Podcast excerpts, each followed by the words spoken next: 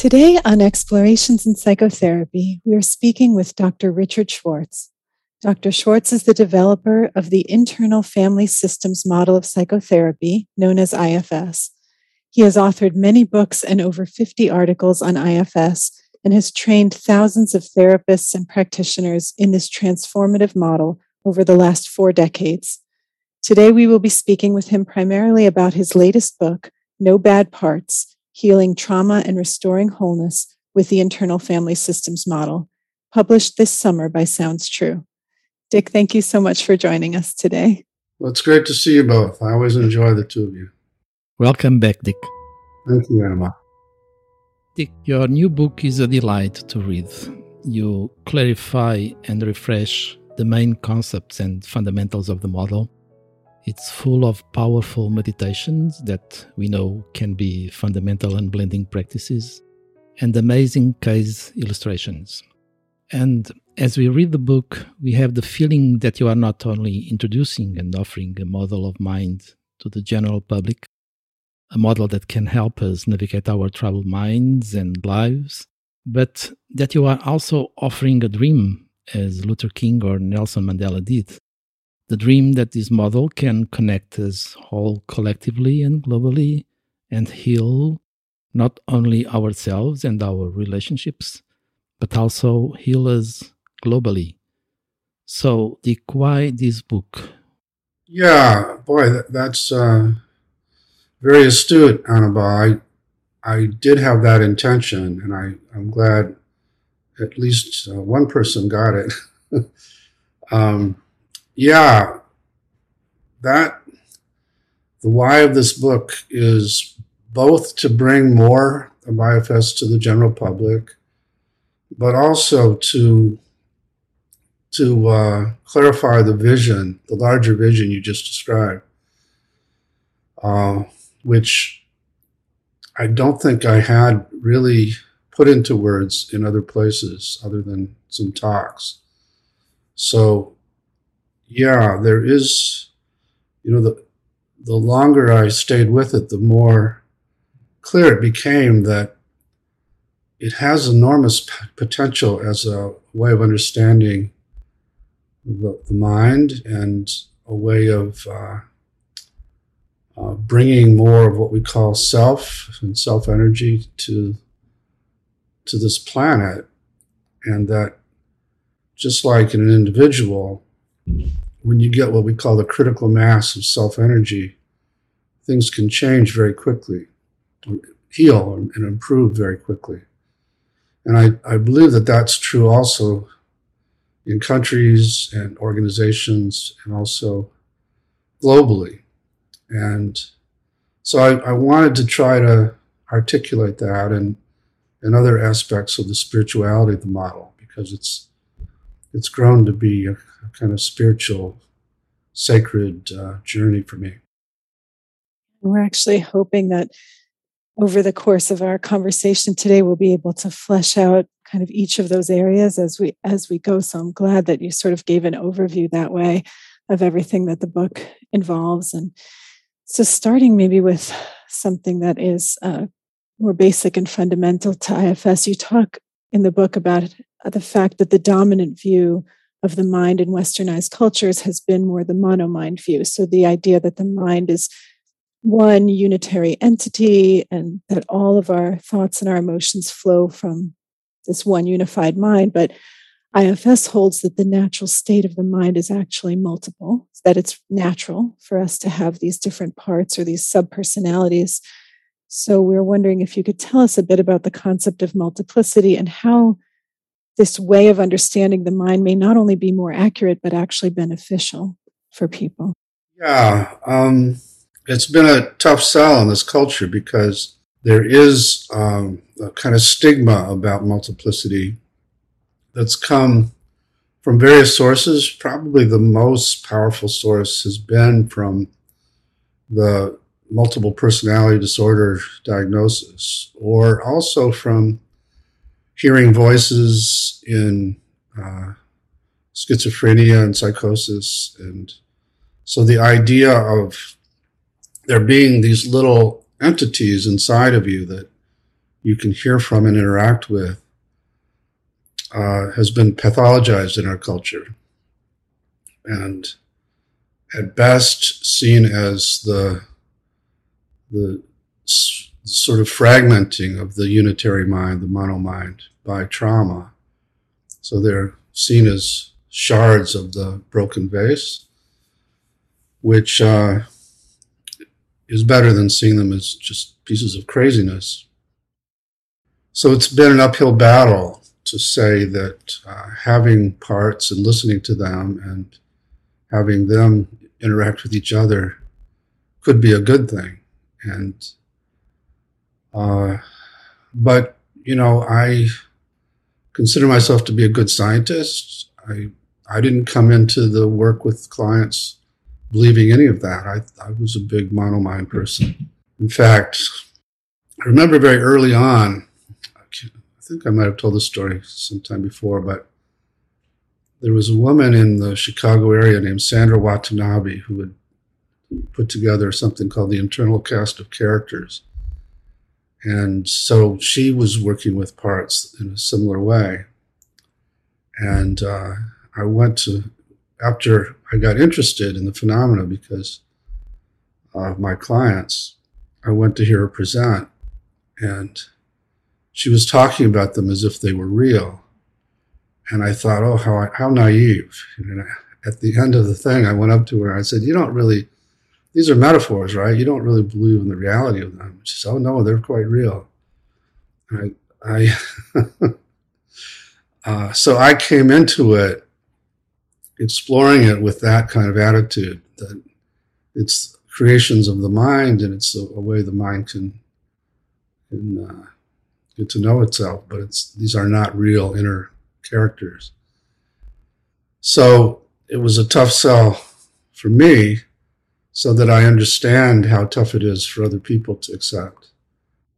But it's very um, relieving. It's very, once you get that, that it's just a part of you that has these racist beliefs and says these things inside, or it's just a part of you that hates your mother and wants to kill her, or whatever it is, it's much, much easier to accept yourself and to have compassion than if you believe that you're a racist or that you're a hateful person or so there's i mean minimally there's that uh, value in the multiplicity perspective but what also happens is as you really get that they are real inner beings who need a leader and they need love and compassion from you, then it becomes a kind of uh, life practice. You know, it becomes something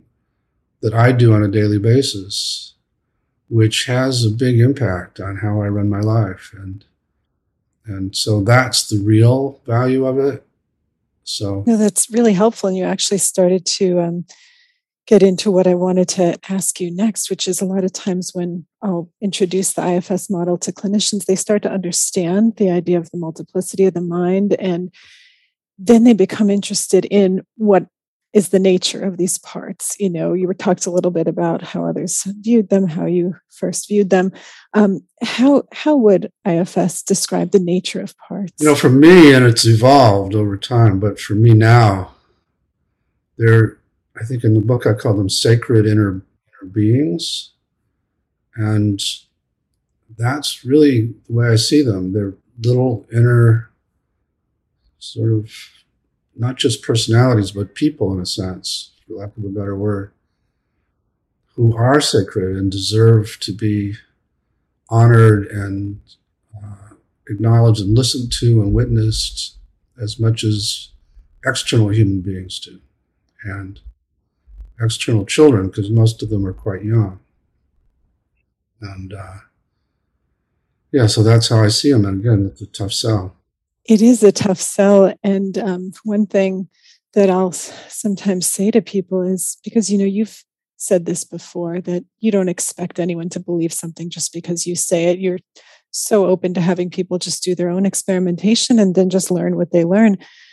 And then I'll, you know, say something like, really, regardless of whatever you believe them to be or not be, the truth is, it turns out that if you do treat them as whole beings, you get the best results. Yeah. So, whatever you believe about them, just it, it, you're absolutely right that they, they operate as whole people do. So, if you're approaching them with respect and appreciation and honoring them, you absolutely can more effectively engage with them. Um, that's right. That that's all I ask. I mean, people can be as pragmatic as they want about it, and and it's what you said is true. Whether or not you believe they're real inner beings, uh, treating them that way is very effective. Dick, the title of your book is No Bad Parts. You speak right at the introduction of an inherent goodness, and you also quote Jimmy Carter when he says, What is needed now more than ever is leadership that steers us away from fear and fosters greater confidence in the inherent goodness and ingenuity of humanity. And then you go saying our leaders can't do that with the way we currently understand the mind because it highlights the darkness in humanity. So, do you believe there is no badness at all in our human systems? Um, I, you know, I can't. I can say there are no bad parts, and I can say that itself is totally good. There are little bundles of negative energy that we'll run into too that uh, don't seem to have any particular desire other than to uh, cause damage, but those are not inherent to human beings. They they are what we call unattached burdens that enter our systems from in various various ways. So, um, but inherent to human beings, there are no, there's nothing negative. And I really appreciate actually how IFS has that understanding that, you know, regardless of the impact of whatever the parts are doing, you know, the, the impact of the methods that they're using, really the underlying intention is so good. They're trying to help in whatever way they know how. And I think that the fact that IFS recognizes that there are no bad parts, it actually lets us effectively as therapists work with parts that we couldn't work with otherwise. You were mentioning like racist parts, for example, or homophobic parts or parts that have abused other people. If all we know how to do is judge them and exile them and shame them, you know, punish them, then there's really no hope for positive change at all. Yeah. And it's all, for me, it's all parallel. So if you can, if you believe that there are bad parts and you lock them up or go to war against them, then you're going to believe the same about people in the outside world, and you'll do you'll have the same impulse in terms of how you treat them, and you'll get the same results. So when you exile or attack parts inside, at some point they'll get revenge in a way. They'll screw up your life, or they'll give you physical mental symptoms or physical symptoms. So, yeah. So, uh, and it took me a long time to make to come to that conclusion because, you know, I would start out working with inner critics, for example, and uh, they they would if if we got curious and kept asking questions would ultimately reveal their positive intention and i thought that's pretty cool but what about these parts? You know, and it wasn't until I was a consultant, which I did for seven years to a residential treatment center for sex offenders, that I thought, okay, let's really test this out. And let's start working with these parts that had raped people or, you know, molested little kids. And, and I also did some in prison with people that murdered other people. And, you know, if if these parts turn out to be the same, then that's pretty interesting. That's that's a big discovery. And indeed, each time I would try it, and the part would share its secret history of how it got into its role and how it picked up these extreme beliefs and emotions that drove it to do what it did, and how much it hated itself for doing those things. And, uh, and then, you know, at some point I started to say, okay, maybe, maybe this is the thing. Maybe there aren't any bad parts. Isn't that amazing? You know, that's that changes everything, sort of. It does it really does, and this way that IFS has of really knowing that they're not what they seem on the surface. They're not their methods. Their role is doesn't define them. That they're more than that. Like we were saying before, it gives us this possibility. So when you when you do this healing work with them and with whomever they're protecting, they have this chance in the end to to do something different. They don't have to stay locked in that role.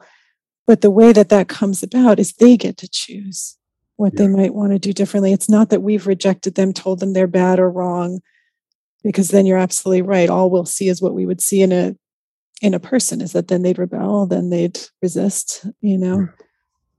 But they get to choose.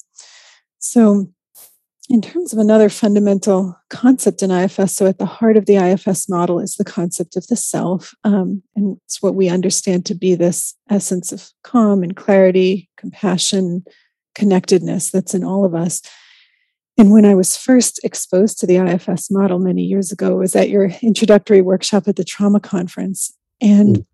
one of the things that just struck me so powerfully was your absolutely confident assertion that number one, the self is present in everyone, but also that it is undamaged, no matter how much trauma we've experienced, how much pain and wounding, how many parts of us may be in extreme roles in our system. And the reason that that claim had such a profound impact on me was that that is what I had seen to be the case in my clinical practice, working with survivors of extremely severe and extensive childhood trauma. You know, thousands and thousands of incidents from infancy through young adulthood. And yet, even in these systems, when the protective parts would relax back even a fraction, this same presence would emerge, this same healing energy and wisdom and compassion as in the clients without trauma histories. So it really struck me as as true. So for listeners who may be a bit newer to the IFS model, if you could tell us a bit about the concept of the self and this idea that it remains undamaged regardless of trauma history.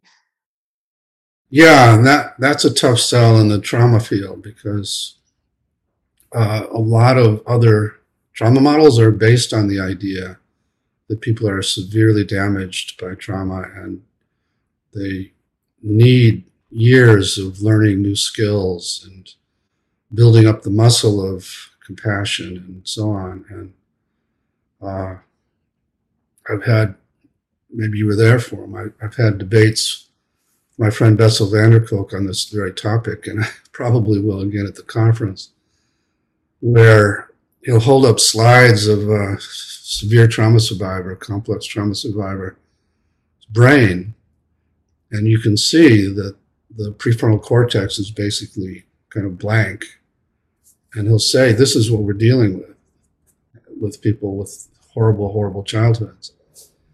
And I would say, that's what we're dealing with when a part is taken over and has blanked out their prefrontal cortex, like a dissociative part. But if that part steps up, steps back, it'll light up because self is right there. And he, you know, he said, well, prove it. So we've still been working on getting enough money to do some brain scan studies to to prove it. But I I'm certain that we can because of what you just said, and that's how I came to that conclusion. Because I was working that, that same population for about 20 years, and, uh, and it was amazing when enough parts would separate. It was the same same self that would show up, that would show up in, in less traumatized people and so yeah it's uh it's that was that's what led me to spirituality. Because again i came into the study of this with basically an atheist or maybe an agnostic but uh, when you run into that phenomenon enough times in spite of the fact that people have had such horrible experiences some point you have to look for other other examples or other explanations for it than the ones that uh,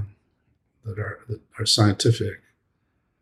And one of the things I really like about the the coming psychedelic revolution is that people like Bessel are seeing the self when when people take plant medicine. Uh, it, somehow it disarms protectors, and immediately people are in this state of self. Even people with horrible trauma histories. So it becomes harder for people like him to deny that it's there. So anyway, yeah, I, I'm not sure I answered your question. No, you did. And I, it just reminded me of a conversation we had had years ago where I asked you about why people weren't finding it. And you said, because they don't believe it's there. So they're not mm-hmm. going to go. Like we have this quality of persistence as IFS therapists, this very mm-hmm. gentle persistence. And we can have that persistence because we have that knowing it's there, you know. We keep working with the protectors, we keep helping them trust that it might be okay to experiment a little bit. And then there it is, you know. Yeah, and it's it's a tough sell to the protectors a lot of the time because some of them are actually convinced that it's not there. Some of them are pretending that they think it's not there. They know it's there, but they think it's dangerous for the client to, to bring it in. Because it has been. So that's mm-hmm. why the persistence is important.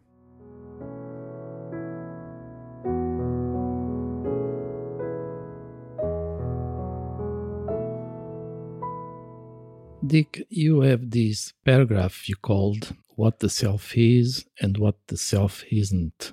You quote ecologist Daniel Christian Wahl, author of Designing Regenerative Cultures, who states that humanity is coming of age and needs a new story that is powerful and meaningful enough to galvanize global collaboration and guide a collective response to the converging crises we are facing and I'm quoting you.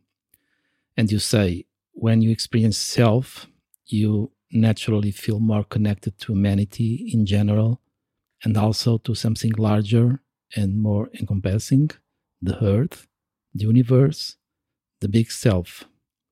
And you'll, you will also discover other qualities rising up in you, like joy, equanimity, forgiveness, perspective, and playfulness. So, equanimity it's a quality of this self that you are somehow redefining or pointing to? Yeah, it's one quality for sure. Um, yeah, for me, and this was this took a long time to conclude. Also, that self isn't um, it isn't uh, just in one individual person. That it's kind of a field, or uh, it's it's um yeah field is probably the best word that i've always loved the the discovery from quantum physics that photons are both particle and wave. So for me there's a wave state of self that isn't tied to individuals at all. And with certain psychedelics or meditations, you can leave your body and you can sense being a part of this big, big wave of self. And there's a, a blissful aspect to that, and there's a lot of equanimity to that too. There's a, a, deep seated sense that everything's okay at that level. And and that's partly why you know, psych, psych, certain psychedelics are used with end of life because it really gives people who are facing death the sense that there's so much more and that this is just a transition. And so, as you come back from the meditation or the psychedelic and you re enter your body, you, well, I might say you particleize, you you it's the same self, but it's in this different form, embodied form. And it has boundaries, whereas you didn't have boundaries in the, in the wave state or the field state. And you sense your separateness from other people. Like these bodies get in our way in a lot of ways because they we lose this this uh, knowledge that we're connected when we come back. And you know, I also believe that we're here to learn lessons, and one of the lessons is that that despite the fact we're all separated by these bodies, we're not really separate. We're really interconnected. See, we're connectedness uh, at this other level. And so, what's good for for me is is it's sort of like COVID is teaching us this that you know we can't just take care of our country because we could get to whatever 70% vaccinated. But if other countries aren't doing the same then these vari- variants are going to keep coming. So we have to take care of us as a as a global humanity well this it's the same as true with all kinds of things so that's part of the message that I wanted to bring in the book and uh, and try to live more in my life that way. Along this line of IFS is kind of having more morphed, as you say in the book, kind of morphed over time from being exclusively about psychotherapy to now also being kind of spiritual practice. It, I've been really fascinated to observe kind of in my clinical practice and also through my own personal IFS work that when we have more access to self and this this spaciousness and openness that accompanies it it it doesn't just allow increased connectedness you know to our own parts or to all of humanity but also to something beyond us. So for some people you know maybe that's nature or some mm-hmm. it's it's a higher power or even ancestors or guides or the force whatever it is for an individual. And that's been also very helpful for clients who initially had parts that felt funny about the model because maybe they came from very traditional religious backgrounds and they feared you know this emphasis on self is this sort of going to disconnect us from god. And surprisingly for them it has actually opened almost the channel to connect more easily and more fully with whatever they want to connect with. Um, mm-hmm. so it's been really interesting. You mentioned in the book how IFS can be uh, thought of as a, attachment theory taken inside. I was wondering if you could elaborate on that a little bit, bit of a different topic. Yeah. Um, you know, I love attachment theory in the sense that it really has brought to the field and to the culture the impact of uh, of early childhood stuff, both traumas and parenting, and how that that uh, stays with us through our lives and organizes our lives. And in uh, my language, in the form of these burdens that these young parts of us carry thereafter. But there was one aspect of attachment theory that never felt right to me. And as I did this work um, with clients, became more and more clear that it wasn't right. And that is that to have any of what we're calling self, you had to have had a good, at least good enough parenting at a young age because it had to come into you in a sense through that loving relationship. And I was working with clients who not only didn't have good enough parents, but had horrible parents. And I would, you know, based on attachment theory, I would sift through their histories looking for one person, maybe a friend or an uncle or somebody who they might have got this from unsuccessfully.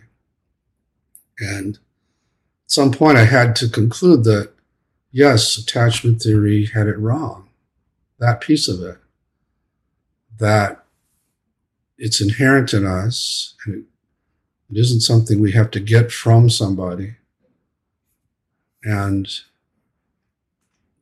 when I kind of got that, then I started thinking because as I would help people access self and then get out of the way, I would see how self just knew how to be a good parent without any teaching or training or anything. Self just knows how to relate in a loving way, in a accepting, and uh, yeah, all the things that we know about good parenting, self just does to these parts. And so I started thinking, yeah, this is attachment theory taken inside in the sense that self is becoming the good attachment figure to these insecurely or avoidantly attached parts. And uh, and that's a big deal. The fact that you don't necessarily need that to come from a therapist or some kind of healing experience with your parents or from your spouse. You can do that for yourself. And so many of us come out of our families thinking we can't do that for ourselves. And we've got to find that, that good attachment figure. And, and unfortunately, we put that on our partners a lot of the time to be that for us. And that creates all kinds of havoc in relationships. Absolutely. What you're saying is just so true. And the power of it, honestly, after thousands of IFS sessions, it never ceases to amaze me that you're absolutely right, regardless of what people have received or not received in their histories. When enough space is open inside and the self energy is flowing, the way they can show up is exactly what the part needs. And it's also in so attuned a way. Um, what's interesting to me is how much that takes the burden off therapists because mm-hmm. we don't have to, in those moments when the client is with their most vulnerable and wounded exiles and witnessing the worst things that have ever happened to them, we don't have to sit there with a part of us worried about how we need to guide them through healing this part. Because frankly, we might not even get it right. So even if we were to try, so we might, from some part of us that knows what our exiles would need, we might suggest, oh, go and hug the part of, you know, and in that person's system, what might be right is not touching that part at all, sitting That's six right. feet away, not even looking at the part, but being a comforting presence. So I love that we can just, as you say so many times in different places, trust the healing energy of the self, trust the self, trust, you know, because our job is just to help the client's access self, and then they can do what needs to be done.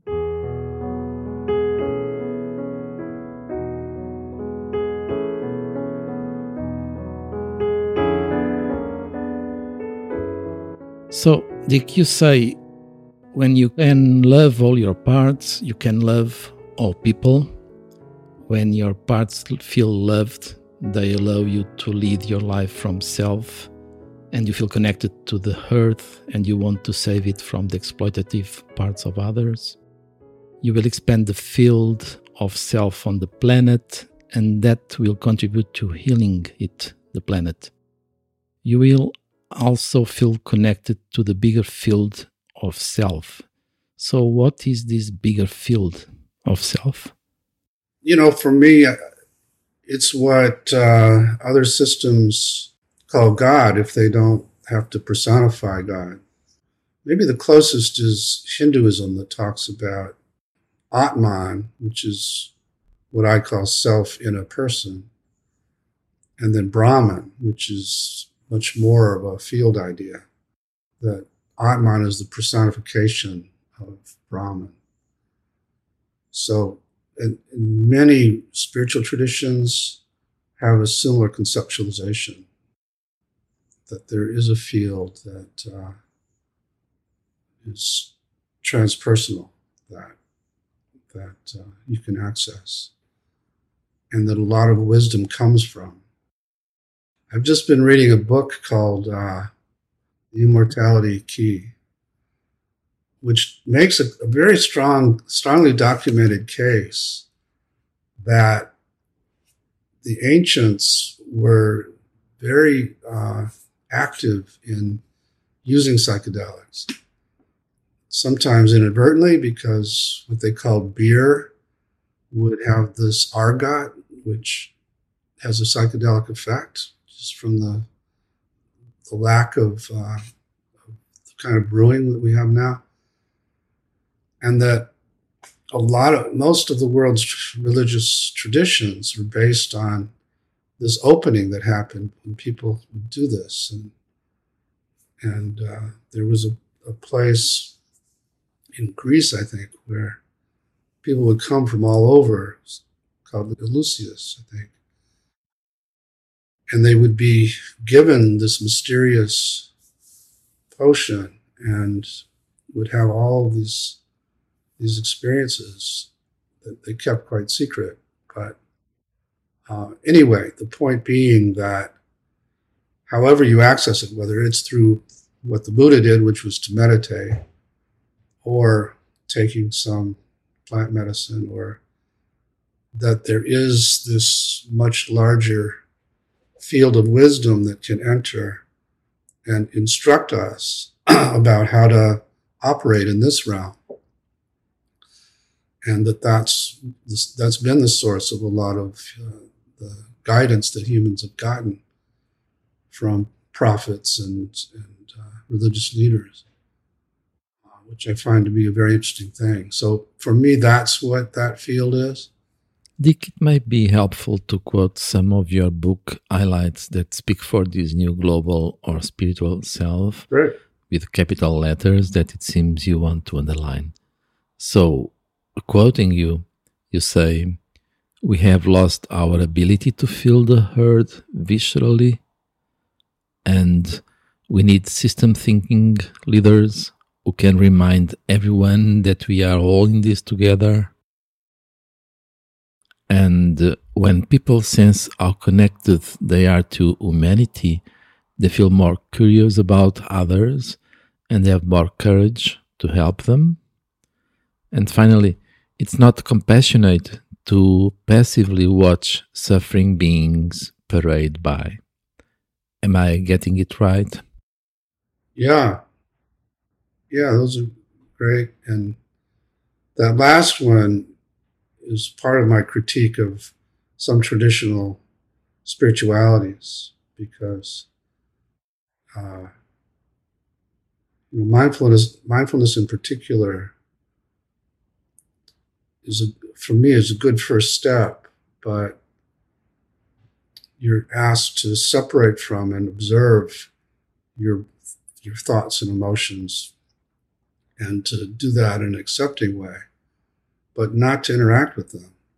And that's fine if you believe that these are just ephemeral thoughts and emotions that come and go, or or that they're the ego, which many spiritual traditions tend to, to have to be irritated by or, or even demonize.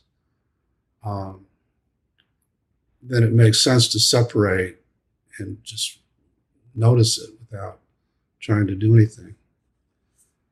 But if you think of these the way we've described earlier as inner entities, many of whom are suffering, then it isn't compassionate to just passively watch them. And one of the things, again, I hate to keep referring back to the psychedelic revolution, but you know, the people studying MDMA and PTSD are quite amazed at how often spontaneously, without any guidance from the therapist, uh, the subjects start to do IFS. Yeah. Because the MDMA disarms these protectors. You immediately access a huge amount of self. Your heart is wide open. And that's a big invitation to your exiles to come forward. And they do, and people do start just working with them spontaneously, because as as you were saying earlier, Lexi, it's amazing to watch. Self just knows what to do. So all that was very has been very validating to me that I just stumbled onto something that we all know how to do as human beings to heal ourselves. That that's that's in there. It's really interesting what you were saying a moment ago about kind of your critique of some traditional forms of, let's say, mindfulness practice, that it's a really great start and really important, but that we might need to go a step further and engage. I was talking with a client last night who has been using just some mindfulness practice and meditation. And he said, okay, when I'm doing it, I feel calm. I feel better. He said, but why does the distress return, you know, as soon as I stop doing it? And so I was trying to draw the parallel for him because we know the internal world functions so much like the external world, like external children do in our real world. And I said, Well, can you imagine if my son was really upset? He had things that were actually bothering him, legitimate reasons for being distressed. He needed help and care. And I said to him, Okay, you just go sit over there. I'm just going to breathe for a while and kind of calm myself down and all that. And then I walked away. You know, um, what would be compassionate, what he needs is to say, Oh, you're suffering let me come be with you. And we listen to you and see you know how can i connect with you? What can we do to help? And all of that. So i said you you have parts that are actually really suffering in there. They need you. They need connection with you. They need help. And so maybe a good start you know to get yourself in a place where you feel more able to to be open to them and be present with them get some of the protectors to to give you a little space for that but then we got to continue you know? So um anyway, uh, pivoting a little bit here, um, IFS is a model that that is extremely respectful and extremely honoring of the protective parts of our systems, and we recognize that these protectors are in the roles that they're in for good reason, and they usually will have a really hard time um, shifting out of those roles until what they're the vulnerable and wounded parts that they're protecting are healed. But so we're, of course, very conscious as IFS therapists of not violating the pace of these protectors. We seek their permission before we work with deep vulnerability. But a question I get a lot when talking to clinicians about this model is okay, sometimes though we find ourselves in a position where something that a protector is doing is just not safe for the client to continue doing until we have time to heal the underlying vulnerability. So they could be severely restricting food intake to the point where they're medically compromised, for example. Or um, so, how does IFS balance honoring and respecting protectors with sometimes having no choice but to make sure that they can't use their methods of choice? Yeah. So, so the example you gave is probably the is very apt because when I developed IFS, I was working with an eating disorder population, and there were clients who were starving themselves to the point where we had to do something. Not only because they were, you know, facing death, but also because they really couldn't think very well when they were so malnourished. So doing, even trying to do IFS with them in that state wasn't getting us anywhere.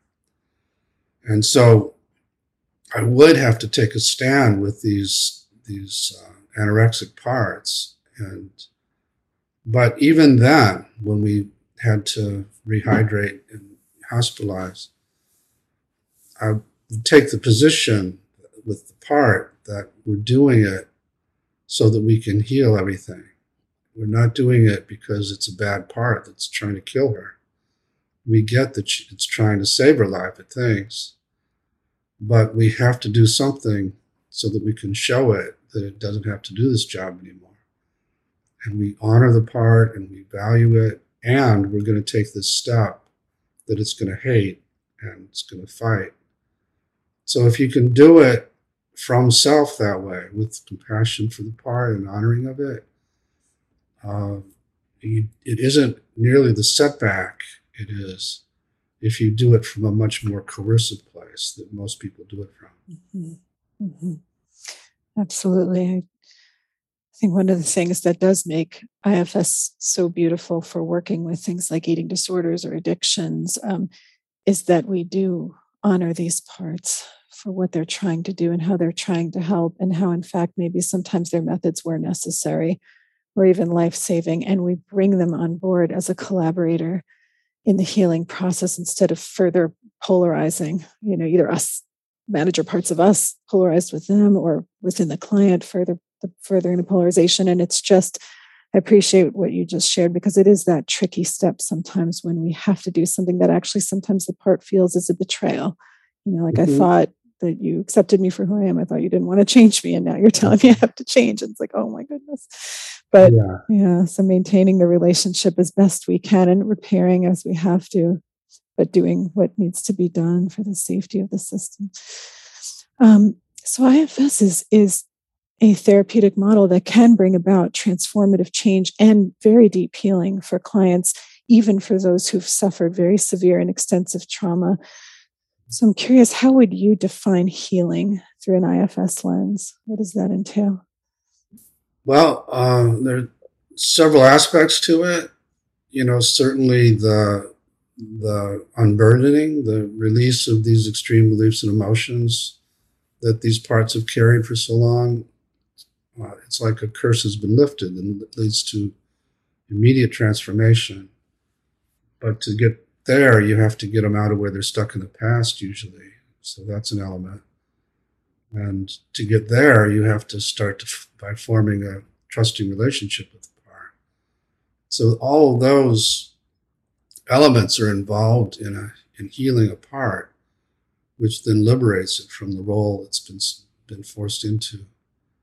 Um, but there are, you know, there are four goals of IFS, all of which I think are related to healing. One is that the liberation of these parts, so they can be who they're designed to be, but then also the restoration of trust in them for the self as a leader. And so healing also involves uh, having healthy leadership and luckily, self is right there to do that. And then, third aspect of healing is called similar to what other systems call integration, where the parts start to depolarize and get to know each other and begin to relate harmoniously with each other. And as a result, you feel integrated. You feel far less like there are all these uh, parts hanging out doing extreme things. Instead, they're working as a unit, and you don't even notice them a lot of the time because they're so harmonious. And then the fourth is that you begin to lead your life from self, which creates much more healing and harmony in your external world. Um, I appreciate what you were saying about integration. It brought to mind something that was in your book. I think Dan Siegel um, was talking about health and integration, and he talked to, about IFS being as a great a, a, great way to achieve this, and as integration being more like a fruit salad than a smoothie. Though I think with some other models, it may be like, oh, we blend all back together and become that one unified mind again. And we're saying, no, no, the parts can maintain their autonomy, their special resources, their special qualities, their contributions their uniqueness and just be included in this whole. But because, like you said, they're functioning more harmoniously together, you may not notice them as much. Things are peaceful and seamless inside.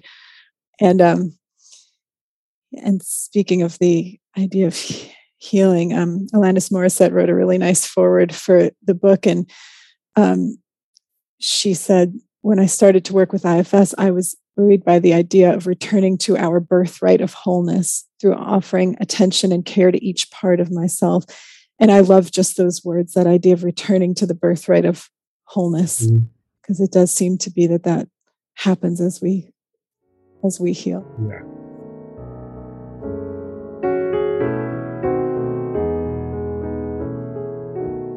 So, Dick, I like what you say at your closing thoughts in your book. You say, if you don't take your part seriously, you won't become an effective inner leader or parent. Various forms of psychotherapy can help you connect with the deep seated emotions of your exiles, and that can be healing to some degree. But if you think of that process through the lens of expressing a repressed emotion, you won't follow up, and following up is crucial. Mm-hmm. So, what is this follow up you talk about, and how is it practiced individually or collectively? Yeah, well, that's related to the four goals I just mentioned. So, if you take them seriously as an inner family, eternal family, then you're not going to just do the one off uh, big cathartic healing session. You're going to use that as a starting point to form a new relationship with each of these parts. And you're going to check in with them every day. And uh, you're going to notice when they come up and need your attention, and you'll respond to them from self. And so that's that's what I mean by follow up. Like I said earlier, it becomes a life practice. So you, you start to take them as seriously as you take external kids, except that they don't need nearly as much as external kids. Most of the time, they just need a little second of your attention and uh, to get a message through. And and so often we try to kill the messenger rather than listen to the message. That for me, Western medicine is all about that. Many, many physical symptoms are the products of parts who can't get through to you otherwise, trying to desperately trying to get your attention. So yeah, so follow up is crucial. And as I said in the book, unless you really believe these these are real inner beings, it doesn't make a lot of sense to follow up with your thoughts or emotions otherwise.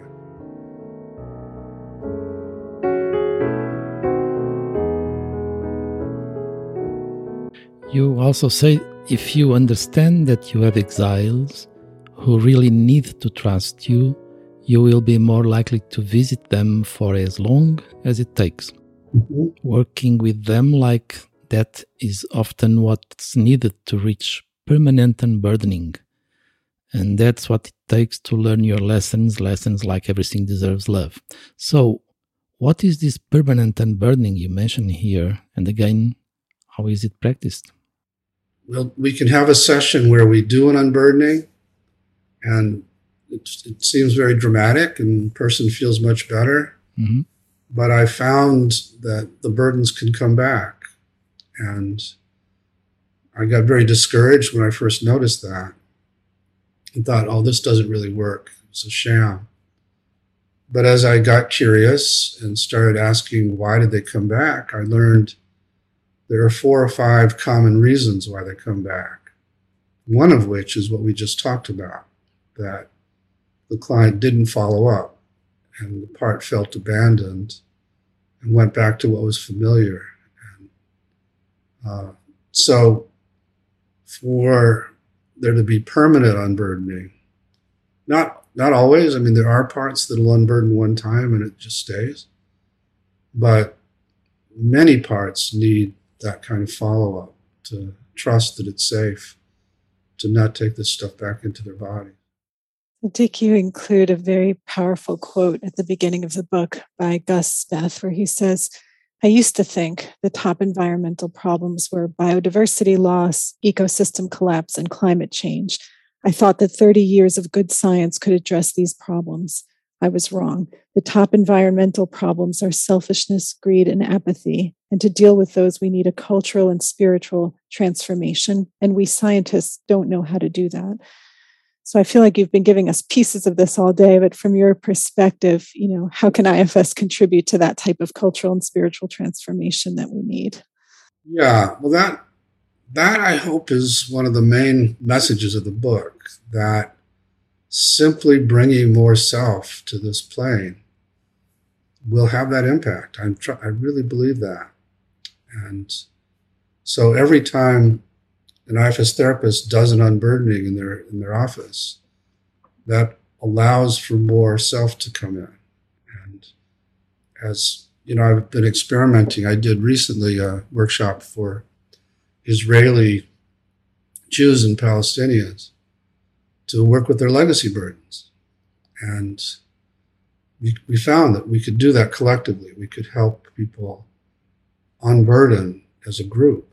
And I, you know, I would love to try to scale that so that we could have large groups of people collectively releasing these legacy burdens that are the are really what's at the heart of so many conflicts around the world uh, that are being fought about traumas that happened centuries earlier.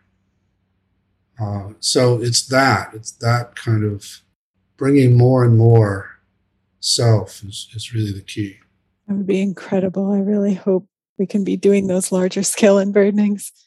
Um, and I just love this section going along with all of this. Just love the section in the book where you talk about the work that you're doing with training social activists to lead from self. And you just give a transcript of a wonderful session that you did with someone that really kind of resulted in a vastly improved ability for him to advocate for what he believed in from a place of curiosity and connectedness rather than from protective hearts.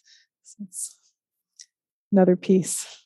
Yeah. That that is the other thing that the more self we bring, and the more we see that people, even people that do terrible things, are are they have their own their own histories as to why they're in those roles, and our goal is to stay. We might have to stop them, like we were talking about with the anorexic part, but we can do it from an open heart and stay curious and, and try to help them heal too.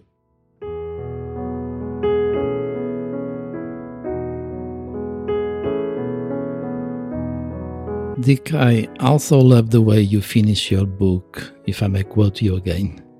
You say, In the process, I've found and worked with several parts of myself.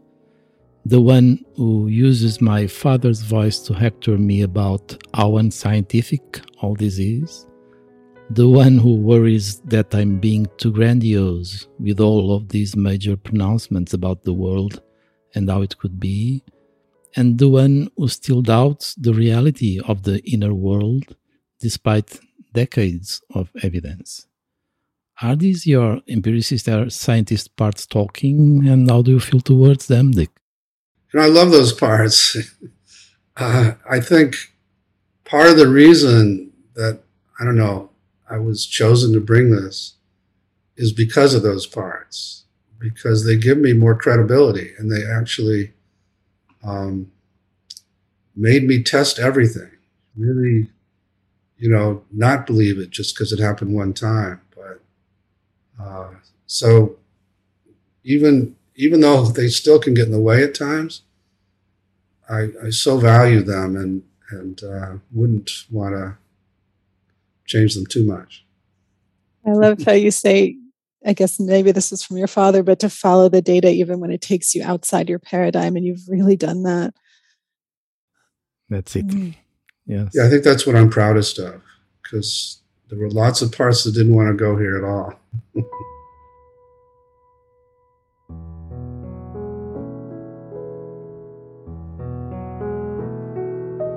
Dick, the IFS annual conference is back, coming this October, fully online. So, the first ever virtual IFS annual conference. The conference is called Restoring Wholeness Through Collective Transformation. So, this title draws from the vision and purposes of IFS as described in your new book, No Bad Parts. You say healing in IFS means wholeness and reconnection. As we transform individually, we help to bring collective healing. So, is this purpose of the collective healing being accomplished in the conference program this year? You know, I would like to think we're taking a step in that direction. I, I'm proudest of is how many uh, people from all over the world and from very different ethnic groups will be not only participating but also presenting. And uh, it's just very heartwarming to me to see that starting to take place more and more. And yeah, it's become much more of a global phenomenon. We have outposts in many, many countries, and many countries that uh, exist in oppressive systems as well. And, you know, self sort of automatically fights oppression. And again, we, we just want to bring the critical mass. So, so anyway, yeah, I think the conference will be very exciting, and I appreciate you bringing it up.